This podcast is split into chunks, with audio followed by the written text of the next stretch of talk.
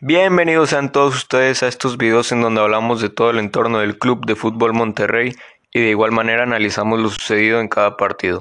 Esta vez toca analizar lo sucedido ante Juárez en el estadio BBVA. Y antes de empezar con el video, quiero invitarlos a que si les gusta el contenido, se suscriban al canal y de igual manera nos sigan en todas nuestras redes sociales. Nos pueden encontrar en Instagram, Facebook y Spotify. Los links están acá abajo en la descripción.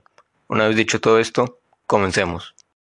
El Monterrey consigue su segunda victoria consecutiva, esta vez ante los Bravos de Juárez, con un marcador de 2 por 1 en el estadio BBVA, y los del Turco respiran una jornada más, colocándose en la quinta posición del campeonato local. Fue un partido bastante parejo, que realmente pudo ser para cualquiera, pero la contundencia de Keloba definió el encuentro. Hizo lo que Funes Mori no pudo hacer, meter las que tuvo. Es un tema complicado el del mellizo, Tuvo dos oportunidades clarísimas que erró. En la primera tuvo a Keloba solo para que solo le empujara y prefirió ser egoísta y tratar de meterle al mismo. Y terminó estrellándola en el portero de Juárez. En la segunda ocasión se queda solo frente a la portería vacía y la pone en el poste. Es cierto que venía con la inercia de la jugada y se estaba cayendo, pero lo hemos visto definir muchas jugadas así e incluso algunas mucho más complicadas. Él, como uno de los mejores nueve del fútbol mexicano, tiene que aprovechar este tipo de oportunidades. Sabemos de lo que es capaz cuando anda bien, y es claro que ahorita no anda para nada. Incluso es el jugador que más fallas ha tenido en jugadas claras de toda la liga, con 7, y que en el torneo anterior tuvo 7 fallas claras en 10 jornadas. Realmente es bastante preocupante la situación del argentino. Y creo que es bastante claro que si cualquier jugador del equipo hubiera fallado estas ocasiones, iría directo a la banca, cosa que seguramente no pase con Funes Mori simplemente por ser Funes Mori. Y esto no debería ser así. Tiene que jugar el que mejor ande, porque el fútbol es de momentos, y este no es el momento del mellizo. Uno o dos partidos en la banca harían que regrese con un nivel mucho más alto, como lo vimos con Dorlan, que no venía jugando a nada en partidos anteriores, comió banca y regresó mucho más enchufado y con mucha intensidad. Ahora pasaré con otro tema relacionado al anterior, que es lo mucho que se confunde entre la afición el señalar que un jugador lo está haciendo mal y el reventar. Creo yo que hay que quitarse la palabra reventar de la mente. Hay que ser objetivos y dejar los colores a un lado al momento de analizar. Si un jugador anda mal, se dice. Si anda bien, se dice. Y no pasa absolutamente nada. Por ejemplo, a Hugo González casi nadie lo quería de regreso, y hasta ahora ha mostrado un nivel sobresaliente salvando a rayados en múltiples ocasiones. Y sin duda es algo digno de destacar. En conclusión a esto, señalar que un jugador no anda bien no es reventar, ni te hace menos rayado, es ser objetivo y ya está.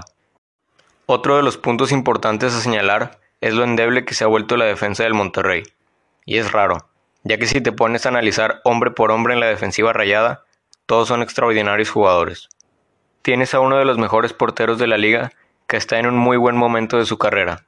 Laterales con garra, velocidad y muy tiempistas a la hora de hacer entradas una dupla de centrales consolidada, que incluso ya fueron campeones hace algunos meses. Pero creo que el problema de esta defensa es Nico Sánchez, que a pesar de que es el jugador con más goles en el equipo de este torneo, en defensa realmente no anda bien.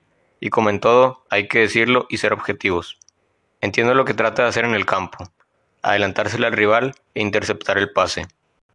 Pero es un arma de doble filo, ya que si lo consigue hacer, la pasa rápido e inicia una jugada de peligro. Pero si no, ya deja un hueco enorme en la central y le gana en la espalda muy fácilmente. Además de que por obvias razones de la edad, Nico ya no tiene la misma velocidad que antes. Realmente es algo preocupante, ya que ni siquiera puedo recordar la última vez que el Monterrey dejó su portería en cero. Y por lo mismo que recién comenté, en cada aproximación del equipo rival, da la sensación de que es muy probable de que la jugada termine en gol.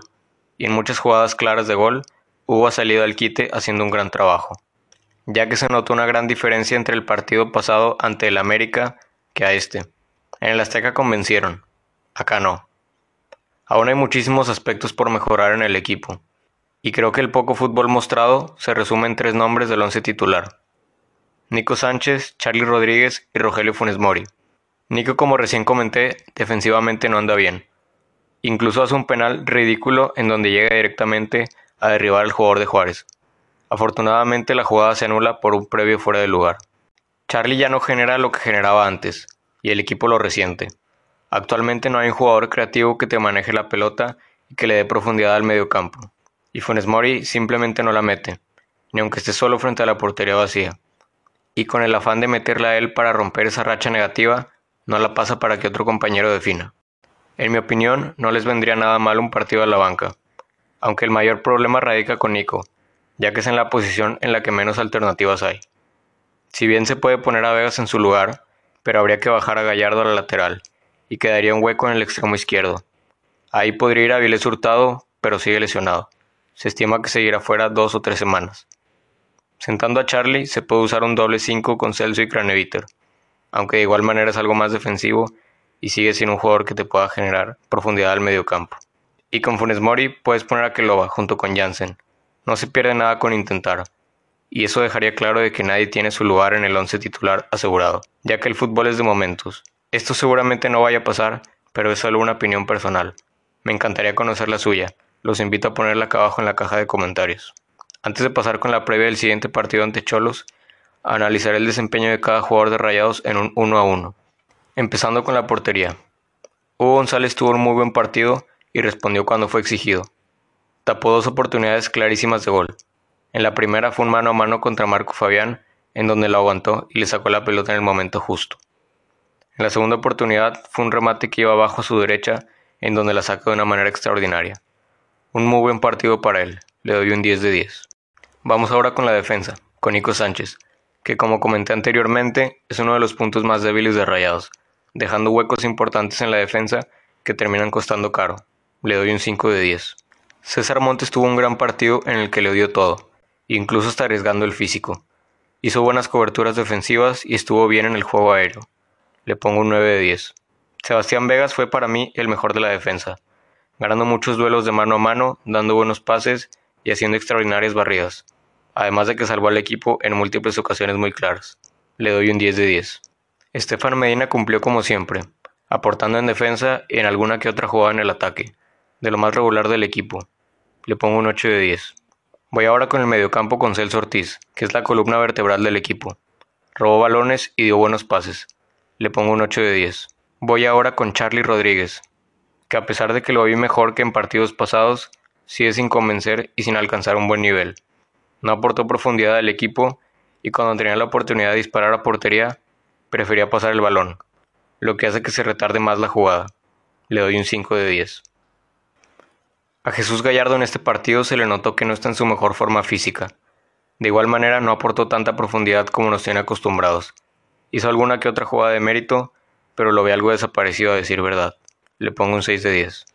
Dorlan Pavón está aportando la profundidad que otros jugadores no aportan. En este partido fue el motor del equipo. Se asoció muy bien e hizo muy buenos recorridos por su banda. Le doy un 9 de 10. Voy ahora con los dos delanteros, empezando con Rogelio Funes Mori, que como comenté recién, no está para nada en su momento, fallando jugadas clarísimas de gol una tras otra últimamente. Se asoció bien e incluso puso una asistencia, aunque fue más al querer bajar el balón, pero le salió. Para el segundo tiempo hizo más la función de poste y lo hizo bastante bien, lo cual podría salvarlo, se podría decir. Pero un delantero necesita contundencia. Le pongo un 5 de 10. Aqueloba no habrá tenido un gran partido hablando de juego colectivo, sobre todo en el primer tiempo, en el que a decir verdad desapareció, pero para el segundo tiempo metió las dos que tuvo, y eso en un delantero y en cualquier jugador vale oro. Sin esos dos goles, de otra cosa estaríamos hablando, de un fracaso en casa, y seguramente muchos pedirían la cabeza del turco. Así que esa efectividad sacó adelante el partido. Le pongo un 9 de 10. Voy ahora con los jugadores que entraron de cambio, empezando con Matías Craneviter, que entró por Celso Ortiz y que, a decir verdad, hizo muy bien su trabajo, cortando el juego rival y dando pases seguros. También entró Miguel Ayun, que a decir verdad no se hizo notar mucho. Es verdad que ayudó en balón parado, pero realmente no hizo tantas cosas. Maxi Mesa también entró para cerrar el partido y a decir verdad lo hizo de manera regular. Escondió bien la pelota, dio buenos pases y aportó alguna que otra cosa al ataque. Ahora vayamos con una pequeña previa para el próximo partido ante Tijuana que es el catorceavo lugar de la tabla con dos victorias, un empate y cuatro derrotas, y que en su último partido perdió 3 a 0 contra Pumas en Ceú. Para este partido, Rayados usará el mismo equipo que ante Juárez, pero con dos cambios. Aparentemente Celso Ortiz no estará disponible por molestias. En su lugar estaría entrando Matías Craneviter. y Vincent Janssen ocupará el lugar de Akeloba, que sufre de malestares estomacales. Entonces todo indica que Celso Ortiz y Akeloba serían los dos extranjeros sacrificados que irían a la tribuna por el límite de extranjeros. La alineación sería un 4-4-2 con Hugo González en portería, Nico Sánchez y César Montes en la central, Sebastián Vegas y Estefan Medina como laterales, Matías Craneviter y Charlie Rodríguez como contenciones, Jesús Gallardo y Dorlan Pavón por las bandas, y arriba estaría Rogelio Funes Mori con Vincent Janssen.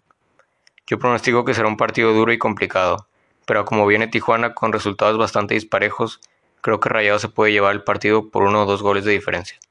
Y bueno gente, este es mi análisis, esta es mi opinión, me encantaría conocer la suya, los invito a que la dejen en los comentarios, les recuerdo que si les gusta el contenido que ven en este canal, se pueden suscribir para apoyarnos y que no se pierdan ningún video de los próximos que vienen, ya que vienen cosas bastante interesantes para el canal. Así como los invito a que nos sigan en todas nuestras redes sociales, nos pueden encontrar en Facebook, Instagram y Spotify.